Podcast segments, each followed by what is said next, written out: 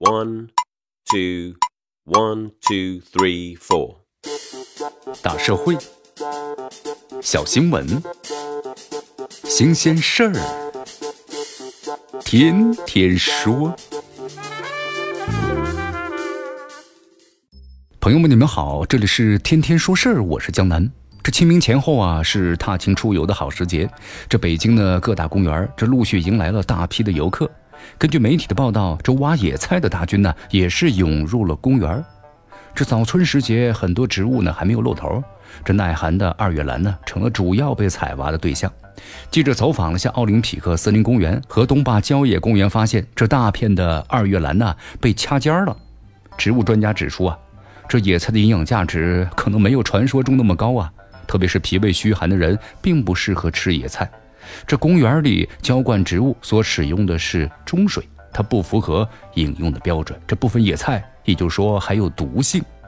前段时间，这微博上啊有一个很火的视频，引发了大家的广泛的热议。这视频呢拍自澳洲，来自于中国的丈母娘啊，悄悄地拔光了这澳洲养女婿花园里的所有的花草，然后呢种上了各种各样的蔬菜。这实际上啊，二零一五年广受热议的。耶鲁大学留学生父母种菜，到当下呢，很多社区是毁绿种菜。咱们国人的种菜天赋啊，经常成为是舆论调侃的话题。左手种菜，这右手挖野菜，这两项技能对咱们大多数人来说呀，其实并不陌生。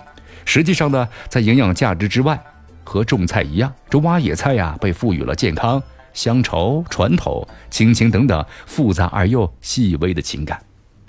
在一些长辈看来呀，春和景明、乍暖还寒的春天，去野外呢挖挖野菜、捕鱼抓虾，是他们童年的回忆。这种习惯于他们的而言，温情而强大呀。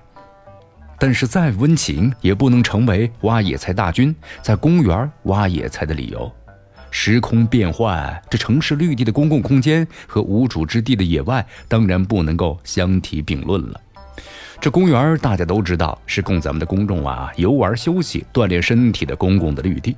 不管是二月兰等等观赏的植物，还是那蒲公英等等野菜、野草，供人欣赏、美化环境，这才是他们存在最本质的意义。就如这报道中所言呐，这挖野菜大军是一己之私。无视警示牌提醒，也不顾工作人员的劝阻，不顾时间地点，在公园呢挖野菜的行为，这不仅破坏了公共空间的秩序，其实啊，于咱们公众的利益和权利而言的话，也是一种侵害。事实上呢，无论从养生的角度，还是从健康的角度来看，去公园这挖野菜呀，都是一件呢损人不利己的事啊。去公园挖野菜，事情虽小，但是背后暴露出来的有些人常识的贫瘠，对公共秩序的无视，公共观念的一种缺乏，这是大问题。近些年来，很多颇具争议的类似社会现象，那么根源就在于此。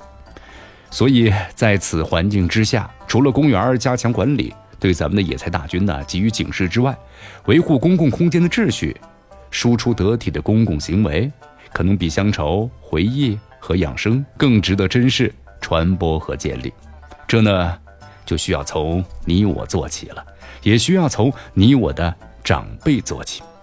这里是天天说事儿，我是江南，咱们明天见。